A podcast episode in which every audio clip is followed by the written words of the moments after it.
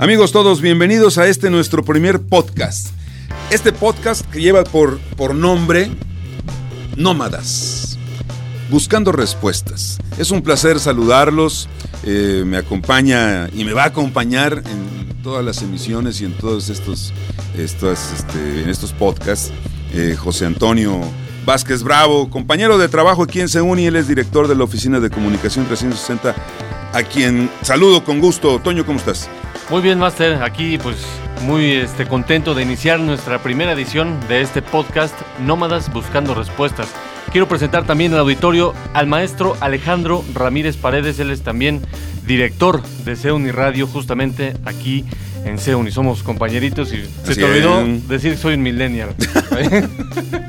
eso, se puede poner bueno porque de repente en, en las pláticas preparatorias para el podcast, no saben ustedes el dolor de cabeza, el dolor de cabeza, que es ponerse de acuerdo un, un chaborruco con un millennial.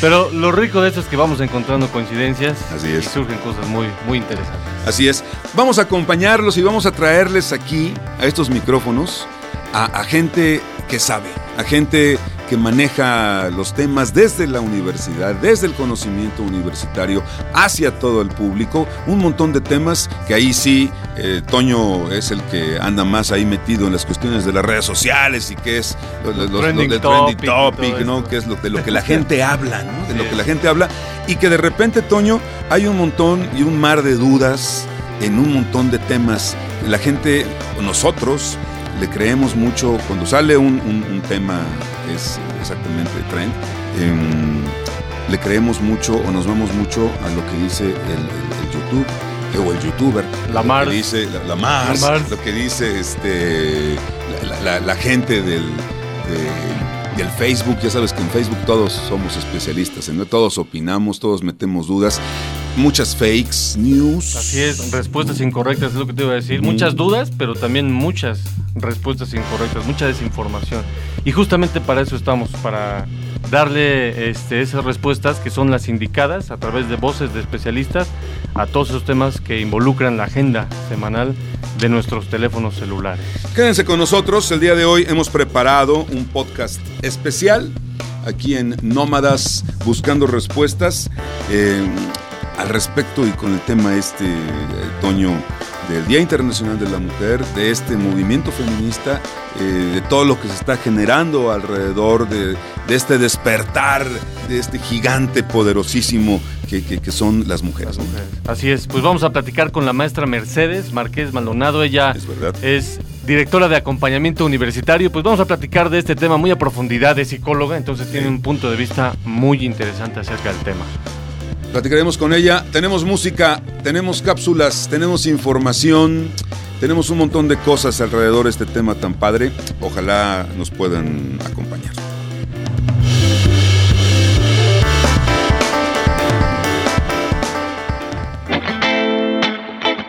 Los temas de interés que despiertan las inquietudes de la comunidad.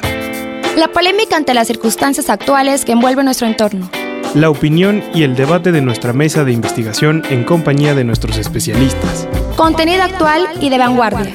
Somos una propuesta fresca y dinámica que despierta conciencias. Nómadas, nómadas. Buscando respuestas.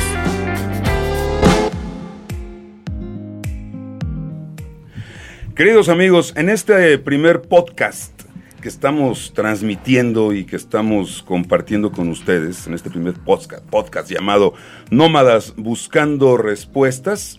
Vamos a platicar y es un gusto recibir en el estudio a la maestra Mercedes Márquez Maldonado, eh, maestra en psicología clínica y psicoterapia, ¿correcto? Así es, Ale, buenas días. Hola, maestra, ¿cómo estás? Bien, ¿tú? ¿Te puedo hablar de tú? Sí, ¿verdad? Si nos hablamos de tú. Claro, este, aquí le engañamos. ¿verdad? ¿Para qué le hacemos sí. el cuento de que ahorita nos vamos a hablar de usted? Sí, no, no, pero. Directora de acompañamiento universitario de CEUNI, ¿verdad?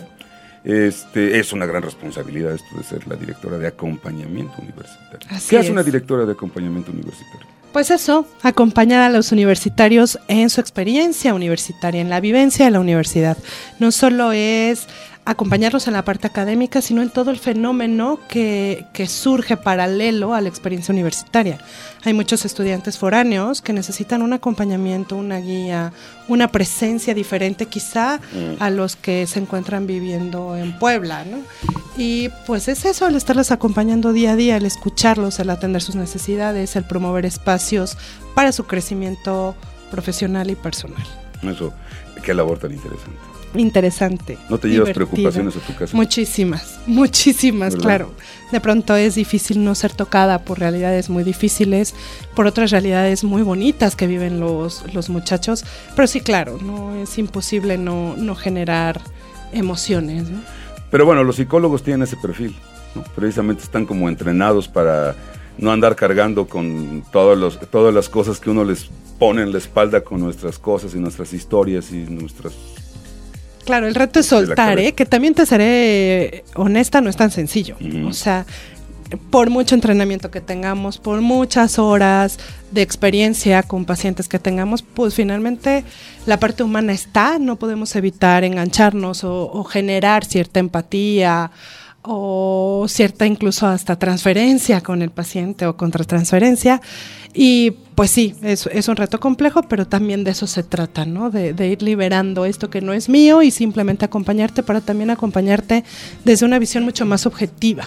Fíjate, en este, en este contexto que, me platicas, y, creo que es útil y muy importante que lo menciones, porque te hemos invitado precisamente para platicar contigo, y creo que tú eres la persona más indicada para platicar de este, este tema que el día de hoy este, nos, nos trae a este, a este espacio, que es este asunto, se están reuniendo varias cosas, ¿no? se han despertado dos, dos gigantes en este país, dos gigantes muy poderosos, los universitarios y las mujeres. Así es.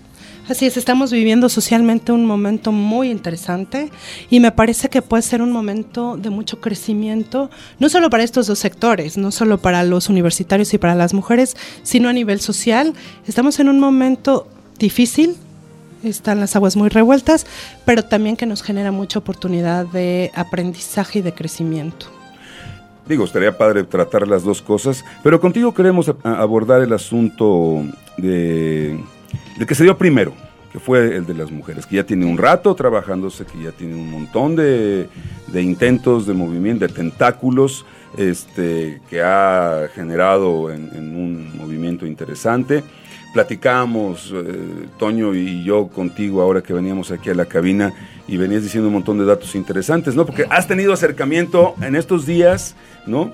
Con, mujeres universitarias, con eh, mujeres no eh, más adultas, este, con profesionistas, con mamás, con adolescentes, con muchachas, con hombres, ¿no? Y toda esta, esta perspectiva es lo que queremos que nos, que nos platiques en esta, en esta sección. Toño, ¿cómo estás? Máster Alejandro, maestra, bienvenida, muchas gracias. Me da muchísimo gusto estar aquí colaborando con ustedes en esta primera emisión del podcast que hemos denominado como Nómadas Buscando, respuestas. Y eso es lo que estamos haciendo justamente a partir pues, de todos estos temas nuevos que surgen cotidianamente en los medios digitales, en los medios de televisión, radio, etcétera. Por todos lados estamos siendo bombardeados por estos temas, principalmente el tema de la mujer y cómo lo han hecho suyo este, los universitarios y como decía el máster, pues por diferentes perfiles y profesionistas y diferentes personas de otras generaciones. ¿Cómo sientes esa respuesta, maestra? Pues muy amplia, ¿eh? No pudiera como reducirla a un sector de visto esta respuesta. Han sido respuestas muy variadas, pero lo que tienen en común es la Inconformidad, el hartazgo, el dolor con la situación que atravesamos las mujeres en el país, ¿no? Ahí me pega de muchas maneras, ¿no? En mi experiencia personal, primera pues en mi ser mujer, después soy mamá de una niña y acompaño a mujeres universitarias, ¿no? Entonces, bueno, estoy como en el centro de él y, y pues me pega, me pega en muchos sentidos. Sin embargo, bueno, a lo que estamos alineándonos un poco es al generar conciencia, ¿no? Al poder distinguir cómo desde mi ser, el que sea, ser mujer, ser varón, ser adulto, ser joven, ser universitario, no ser universitario, o sea, desde mi experiencia como ser humano, cómo puedo promover la violencia, que muchas veces es un rollo inconsciente, ¿no? A lo mejor ni siquiera estoy siendo consciente de que esta actitud o esta acción mía está promoviendo violencia y sin embargo lo está haciendo. Entonces, ahorita la línea que estamos buscando es eso, generar un primer momento de sensibilización, de concientización de mi actuar para responsabilizarme de estos focos violentos que genero. Si la coincidencia hiciera algún milagro, Si el agua y el aceite se hermanaran, si vos y yo pudiéramos hablar en la comunidad de algún abrazo, quizá hubiera una esperanza. Y el pan Alcanzaría la mesa de todos.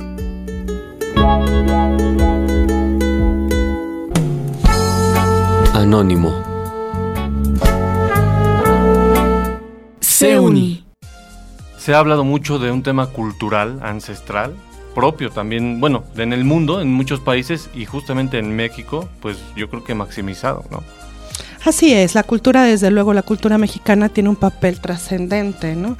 Ahora, este, insisto, por la importancia del fenómeno social, pues me ha requerido hacer mucha investigación y de pronto leía que este es un abordaje, la familia, por ejemplo, la familia cómo participa como generadora de violencia. Y pues pareciera, o la mayoría de los papás medianamente saludables, pues lo que menos quisiéramos transmitir a nuestros hijos es violencia. Nadie lo hace con esta conciencia, o bueno, muy poca parte de la población lo hace con, con la conciencia. Sin embargo, en nuestro discurso siempre hay, en psicología les llamamos dobles vínculos o mensajes contradictorios que generan cierta confusión en nuestros hijos y sobre todo en un periodo de crianza, pues los van arraigando y posteriormente lo constituyen ya como un rasgo de personalidad. Estamos expuestos a dobles vínculos como te pego porque te quiero.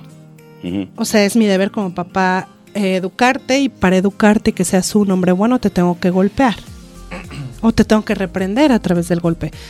¿Con qué ideas se está quedando el niño o la niña del amor o del cariño o del cuidado?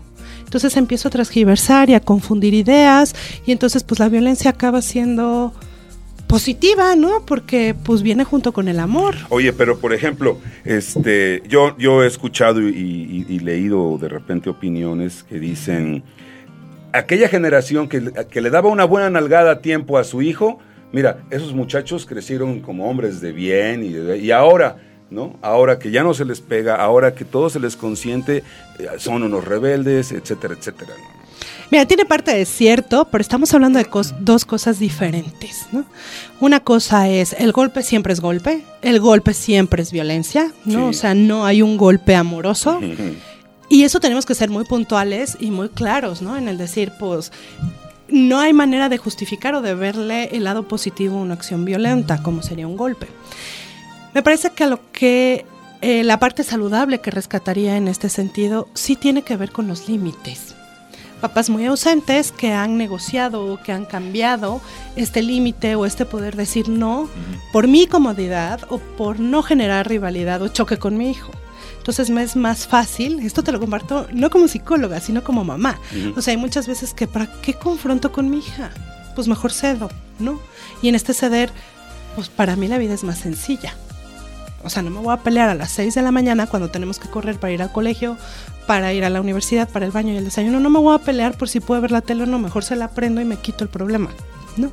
Y entonces hasta por mi comodidad empiezo a ceder situaciones que van perdiendo de límite o empiezo a negociar la ausencia de que tengo que ir a trabajar o de que me doy permiso de estar con mis amigas y entonces empiezo a cubrir esas carencias emocionales, afectivas, de cuidado y de educación con consentimiento. Entonces no soy tan partícipe de eh, el golpe este educa y genera buenos individuos, no, pero sí el límite. El límite sí educa y el límite eh, genera buenos eh, individuos, ¿no? Y ese es de algún modo el, el problema, ¿no? Que se ha normalizado. Los famosos Claro. pégame pero no me dejes, ¿no? El me pegó pero poquito y hay infinidad de ejemplos así, ¿no? Yo creo que si, le, si nos salimos a preguntar cuántos ejemplos hay así, pues nos encontramos con muchísimos. Mira, ahorita que he estado muy cercana a- al personal de la universidad, a las mujeres de la universidad y he escuchado como esta experiencia, incluso a mí me ha impactado dos comentarios. Una me decía, pues es que el chisme genera violencia. De entrada me pareció como muy radical de, ay, no manches, ¿no? Pues si todos participamos en algún momento en el chisme. Pero me detuve a, pegar, a pensarlo dos segundos y dije, efectivamente, el chisme es un generador de violencia, ¿no?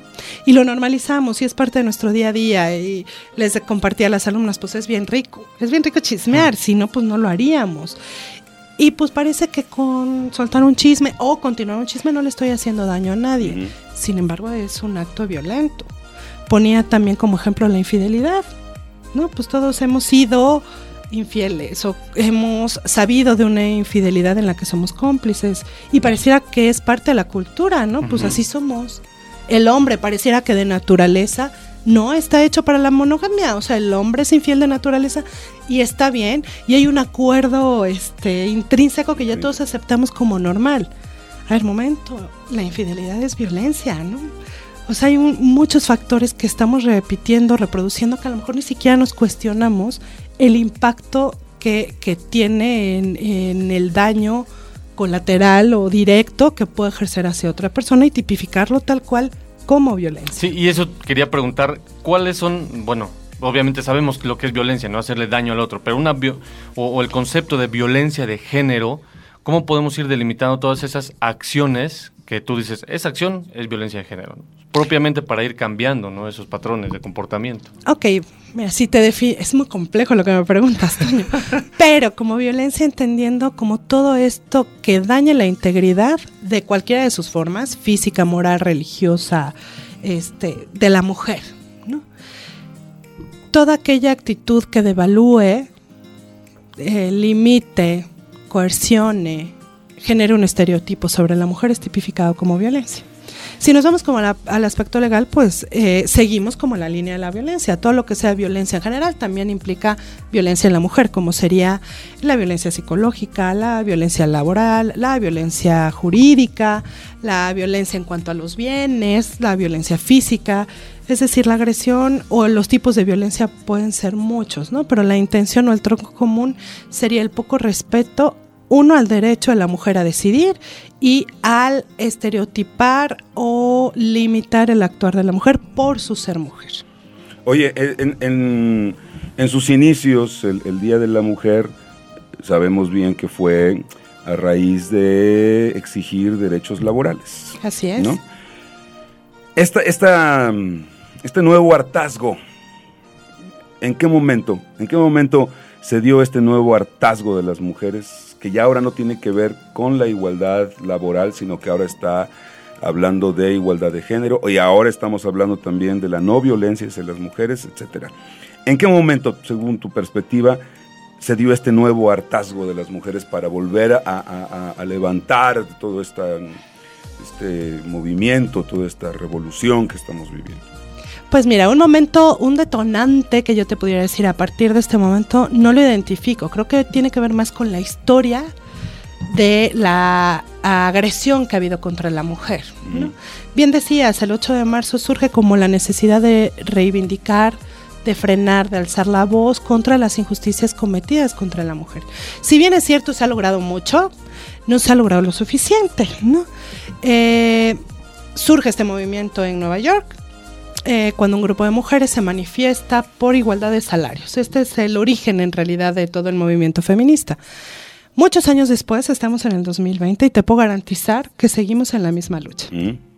Seguramente cada vez menos, tampoco quiero demeritar los alcances que ha tenido el movimiento ni la lucha eh, en cuanto a la equidad, sin embargo no hemos alcanzado lo suficiente y si a esto le hemos ido aunando el tema del maltrato intrafamiliar, ¿no? de los feminicidios, de los medios de comunicación, me parece que han jugado también un, papel importante.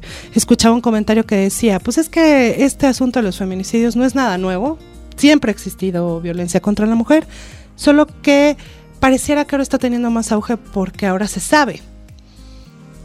Personalmente te puedo decir, bueno, cuestionaría esta idea, pero lo que retomo es cierto, ahora se sabe, ahora tenemos una herramienta donde lo que le sucede a una en muy poco tiempo, ¿no? Está viralizado y llega a todas partes del mundo. Y esto parece que está también generando o está siendo un punto importante en el despertar de la mujer, ¿no? El saber que, este, pues por ejemplo, en Finlandia hubo un movimiento así en 1975 con muy buena respuesta, donde el 90% de la población femenina participa y genera logros importantes en la sociedad, pues parece que eso motiva. Y esto ha sido como una consecuencia también de el acceso que tenemos ahora a, la información, ¿no? De convocar a movimientos donde el mensaje puede llegar a muchas áreas donde no llegaba, ¿no? Eso y desde luego el incremento que ha habido. Yo no, no creo que solo sea un tema mediático, sino que efectivamente eh, la estadística lo, lo, puede confirmar, ¿no? La violencia es cada vez mayor y la mujer dentro del hartazgo ha ido perdiendo el miedo, cosa que es importante, ¿no? Antes a lo mejor si era un caso aislado, pues me callo y chin y qué miedo, ¿no? Pero ha sido tal la sobreexposición que la mujer está dando ya esa transición del miedo al empoderamiento y al alzar la voz y decir no más. La prueba de valentía viene cuando estamos en la minoría. La prueba de tolerancia viene cuando estamos en la mayoría. Ralph W. Sockman se uni. Ahí, ahí es importante ese punto y me voy a colgar de, esta idea que estás manejando para preguntarte sobre la delgadísima línea divisoria que hay entre vamos a, luchar por la no violencia contra las mujeres y del otro lado está vamos en contra de los hombres. Claro. En, ¿Cuál es, cuál es la, la, línea que divide? ¿En qué momento eh, podemos pasar a ese o estamos ya traspasando ese límite que nos está llevando ya a, una guerra sin cuartel este, y que se está, no sé si está perdiendo entonces la, brújula un poquito. Háblanos de, ese, de ese límite que hay. Además de una guerra sin cuartel, yo te diría sin sentido. sin sentido. Desde luego, pues la estadística es lo que nos refleja, o efectivamente violenta más el hombre que la mujer. Esto no quiere decir que todos los hombres violenten, ni que ninguna mujer violente. Sin embargo, estamos como generalizando y en esta generalización salimos perdiendo todos.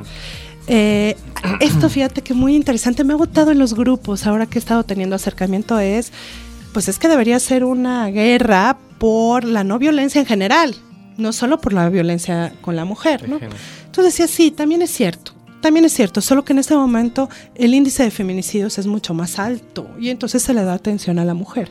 Sin embargo, este es un problema que no solo va a frenar la mujer, sino que el hombre tiene que participar de manera activa y también la mujer tiene que reconocer que en el otro tiene un compañero y debe tener un aliado, no un enemigo.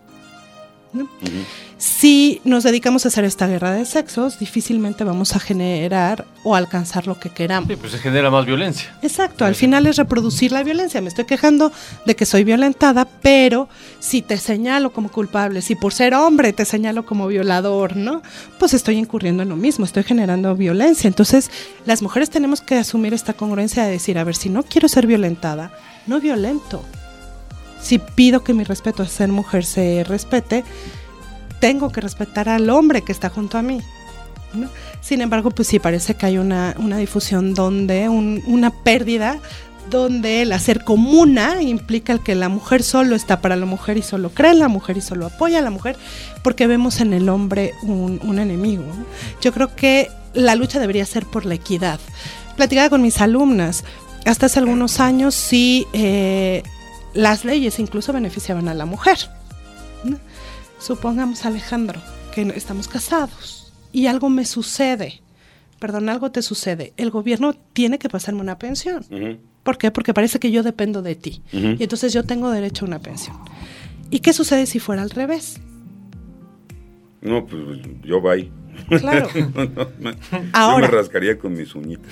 Eso fue hasta hace unos años estas reformas de equidad y igualdad han reconocido, no, el hombre también tiene derecho. Si la mujer es proveedora o participa de manera económica activa en casa y algo sucediera, ¿no? Pongámoslo en un caso muy drástico, una muerte, tú como hombre también ya tendrías derecho a pensión. ¿Por qué? Porque estamos buscando leyes en equidad, ¿no? Creo que las feministas radicales han desvirtuado un poco este asunto de somos enemigos y este los hombres fuera y los hombres sinónimo de violador, maltratador y agresor y no es así, ¿no? También tenemos que llegar a un punto nuevamente de equilibrio donde entendamos que tanto hombres como mujeres somos este, importantes en la sociedad y de manera conjunta. No podríamos vivir sin ustedes. Claro, y, y, por ejemplo, ahorita si yo opinara algo acerca de lo que acabas de decir, acerca de las feministas radicales, si yo emitiera ahorita una opinión, por ser hombre, un porcentaje, no sé si mucho o poco, ¿ves? se me van a la yugular. Entonces, ahora nos hemos.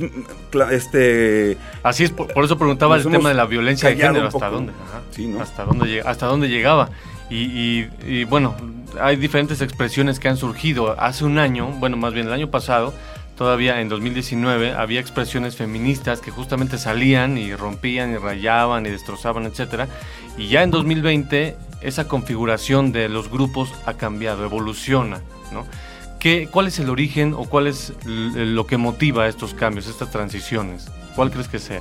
No lo sé, y fíjate que justo me tocas una, un aspecto muy, muy sensible, una fibra muy sensible, ¿no? Cuando yo empecé a ver todo esto de la destrucción de monumentos y demás, pues yo decía, está padre, o sea, se vale manifestarte, se vale manifestar tu enojo, pero ¿por qué contra el monumento? ¿No? O sea, también debe haber un límite hasta la manera en que protesto. Sin embargo, pienso en mi hija.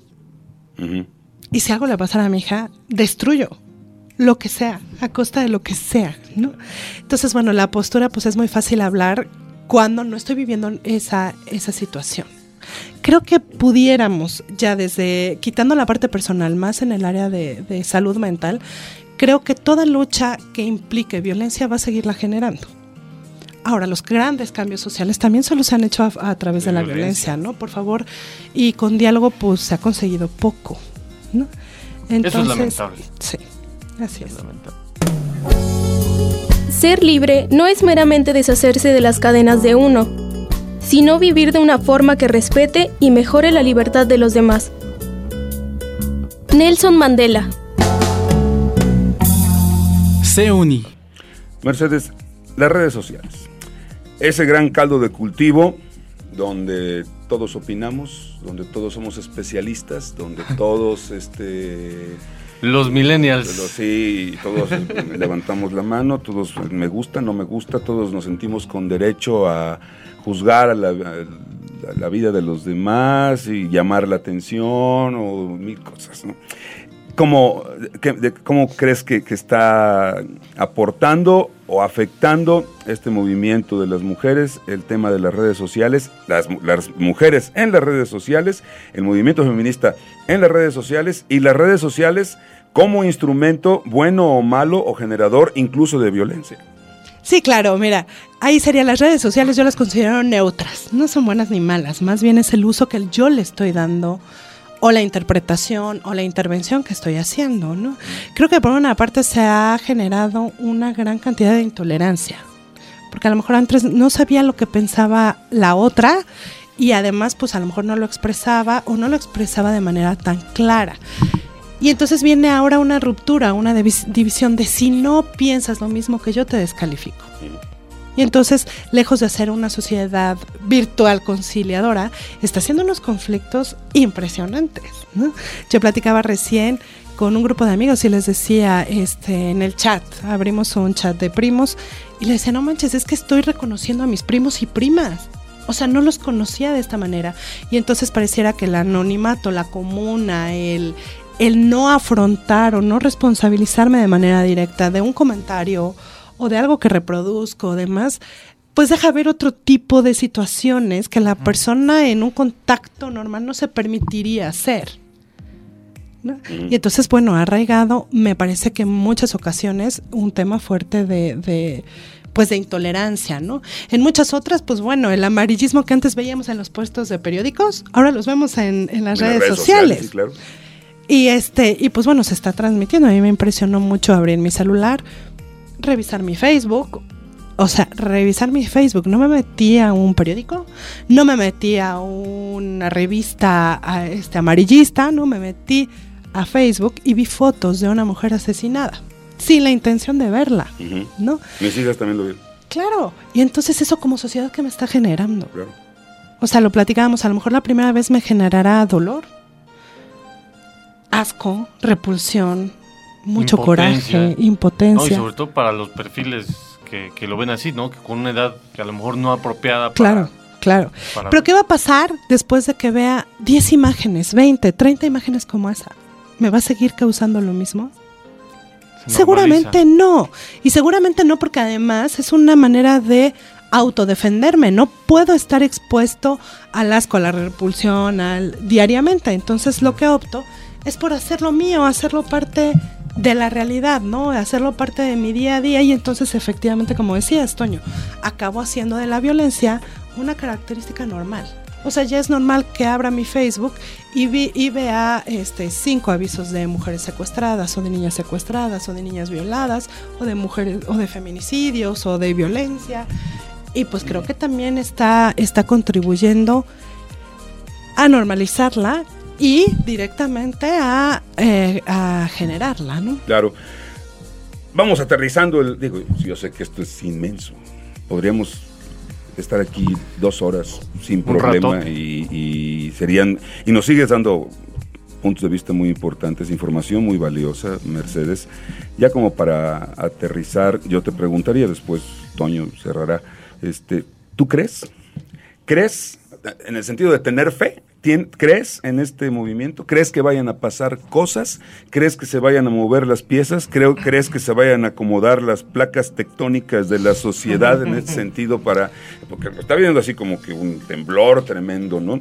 ¿Tú crees? A ver, la pregunta le concisa es, ¿creo que el movimiento va a generar algo por el movimiento? Mi respuesta es no. No. El movimiento por el movimiento no va a generar nada. Creo que lo importante o lo que está generando es esto, el que estemos unidos en esta mesa hablando El respecto que se a este al tema. respecto. Desde luego es el inicio, no es que lo esté descalificando, al contrario, creo en, en el movimiento, creo en la intención y creo que es el inicio de. En la universidad te comparto, algo que nos ha movido es al ver, al hacer reflexión a que necesitamos un programa que no solo se limite a esto, sino que tenga una intervención constante y permanente en apoyo, uno, a la violencia de género, pero también somos conscientes de que la violencia hacia la mujer no es la única violencia que se necesita atender sino también la violencia hacia el hombre, la violencia en general. Entonces nos está llevando a aperturar dos programas simultáneos donde estemos combatiendo desde nuestra trinchera en el día a día la violencia. ¿no? Si lo referimos en ese sentido, desde luego que creo en el movimiento, no como un acto aislado, sino lo que puede este acto generar, la seriedad con la que yo lo acojo y le doy continuidad, en eso creo. El movimiento per se va a ser una manifestación emotiva quizá, necesaria, pero que si se presenta como caso aislado no vamos a tener los resultados que en realidad necesita la sociedad en, en el asunto de equidad y de igualdad. ¿no? La igualdad es más que un objetivo.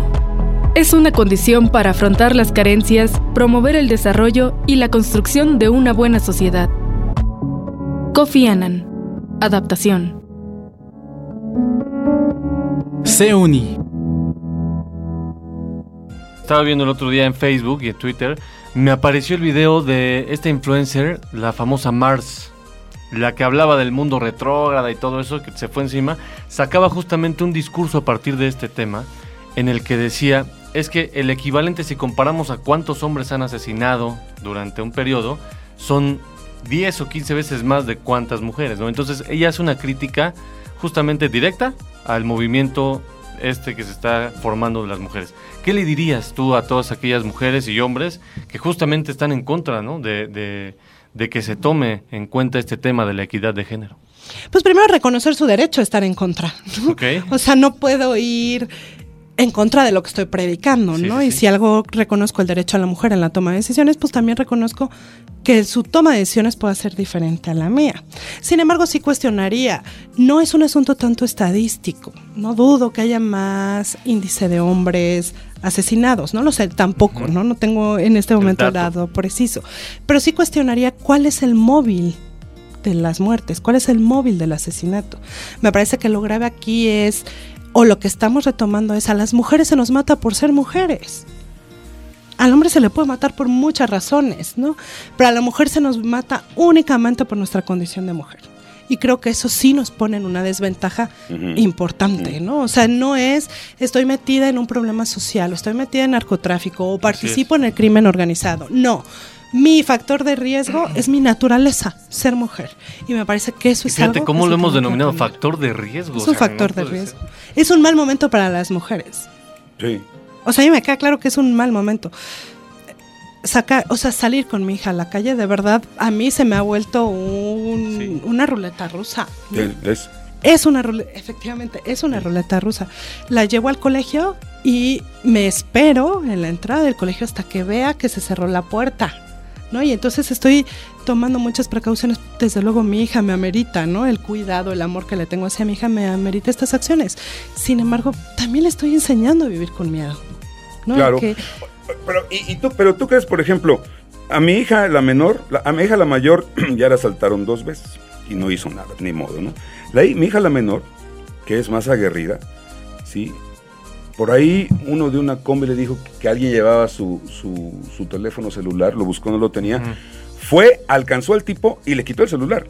Y la segunda vez se lo quisieron arrebatar y no lo soltó y el tipo nada más se llevó el puro, los puros audífonos. O sea, esa es otra ruleta rusa que se juegan las muchachas Claro. ahora, las nuevas generaciones. Pero no está bien también que se estén haciendo cabronas. Sí, desde luego. desde luego. Cuando te contó tu hija, ¿qué opinaste? ¿Qué fue lo primero que te... Te la regreso, Ale, para Te que ahorita lo retome. ¿Pero qué pensaste? La verdad es que le dije, híjole, mi amor, sí se me hace que fue muy arriesgado de tu parte en el sentido de que no mides las consecuencias. Pero qué bueno que tuviste Claro. los ovarios para ir a decirle al tipo que te regresara tu teléfono, ¿no? Claro. Y cuando se lo cuento a mis amigos o a mi familia, etcétera, sí como que se sorprenden. Por un lado admiran a mi hija que dice, no, o sea, así debería, porque no nos tenemos que dejar, pero, oh, o sea, pudo haber sido peor, ¿no? Pero creo que las siguientes generaciones que ya vienen así, eh, a- eh, así como que en, esta línea de, de reacción, ¿no? De no me voy a dejar, o sea, ¿por qué me vas a quitar mi teléfono? O sea, es mío, ¿no? Y voy, ella fue por él, o sea, la alcanzó al tipo y se lo quitó. Sí, claro, mira, ahí me cuentas y lo primero que me surge es, pues sí tenemos que hacernos oír, ¿no? Y tenemos que defendernos sin ponernos en riesgo. Pero tampoco es así, o sea, el hecho de defenderme y pronunciarme y ser aguerrida me va a poner en riesgo. Claro. Entonces, si lo que efectivamente quiero es generar, pues tendremos que vivir con ese riesgo a que el tipo este, en ese momento pues igual venga armado y, y- y me hiera, o ya no digas armado, que me zorraje tres trancazos, Claro. pero pues finalmente son riesgos que estamos eh, enfrentando por una convicción, ¿no? Quizá hoy yo en esta misma situación que atraviesa tu hija, hoy me la pienso. A lo mejor hace 10 años, sin la experiencia de ser mamá, Ujú. a lo mejor me Ajá. lo hubiera Sí, aventado. claro. Pero hoy mi contexto es diferente. Sí. Porque de- por defender mi celular o por defender a la comuna, pues está mi hija, ¿no? Y, y me voy a poner en riesgo. Y poner en riesgo la estabilidad de mi hija, pues a lo mejor hoy me la pienso y entonces me genera otro contexto y otra actuación. Claro. Sin Sí, embargo, y- por ejemplo, para una niña de 17 años, de 16 años, el celular es algo muy importante. Así es. No se Para lo los puedes quitar, claro. Sí. Si les quitas el celular, le estás quitando su vida. Claro. No me quites Sí. mi celular. Ahí está el dinero si quieres. si hubiera sido su bolsa, a lo mejor no hace nada. Pero fue el celular. Claro. Donde está el Instagram y el TikTok y está el, el Facebook, Face, Twitter. está todas esas cosas, ¿no? O sea, yo creo que lo que defendió fue más bien eso, ¿no? el Fíjate, celular. mucho he oído este tema de es que ya no hay valores. A mí eso de no hay valores siempre me hace mucho ruido. Parece que hay un cambio más bien en los valores, ¿no? Hablando de los millennials, tengo sobrinas millennials que me impresiona la devoción, la congruencia y la defensa que tienen hacia lo que creen. Ah, sí. O sea, los millennials no tienen valores, pero están inundando las calles en protesta, ¿no? ¿De verdad no Sí, es tienen que- valores? Ajá, a eso, a eso, a eso iba la pregunta de hace rato. Los entornos van modificando esos comportamientos y se van ajustando. Algunos bien, algunos mal, pero van evolucionando todo el tiempo. Desde luego. ¿No? Pero bueno, qué lamentable que para que una mujer se vuelva cabrona, como decíamos, pues tenga que sufrir un ataque de una persona o, o- o una complejidad del entorno en donde vive diariamente. ¿no? Eso es lo, lo triste. Sí, lo interesante es que rompamos el papel de víctimas y que Claro. entienda que yo también tengo responsabilidad Exacto. sobre mi vida, ¿no? El logro de la igualdad requiere de la participación de la humanidad. Es responsabilidad de todos. Ban Ki-moon. Adaptación. Uni. Mercedes, muchas gracias por, por la entrevista. La hemos pasado muy bien. Estoy seguro que la gente que está oyendo este podcast seguramente también se lleva mucha información valiosa. Nos llevamos muchas cosas para la reflexión, mucho aprendizaje y, y gracias por, por aceptar la, la invitación. La maestra Mercedes Márquez Maldonado, directora de acompañamiento universitario de CEUNI. Muchas gracias. Gracias, Ale. Muchas gracias, gracias, Toño. Gracias, maestra. Gran placer. Muy contenta de Yo haber también, sido el... Toño, La madrina. Sí, la Gracias, madrina. Muchas madrina. felicidades, mucho éxito y muchas gracias por invitarme a este primer podcast. Eso. Continuamos aquí en el podcast Nómadas buscando respuestas. El día de hoy dedicado precisamente a todo este asunto de, de la equidad de género, del Día de la Mujer, del movimiento feminista y todas estas cosas que están pasando en nuestra sociedad. Gracias, Mercedes. Gracias a ustedes. Continuamos, Toño. Gracias, Master. Un saludo a todos. Gracias. Sigue nuestros temas de actualidad. Escucha la opinión de nuestros especialistas. Despierta tu conciencia generando conocimientos. Infórmate y conoce. Seuniradio.com No dejes de escucharnos. Nómadas, nómadas. Buscando respuestas.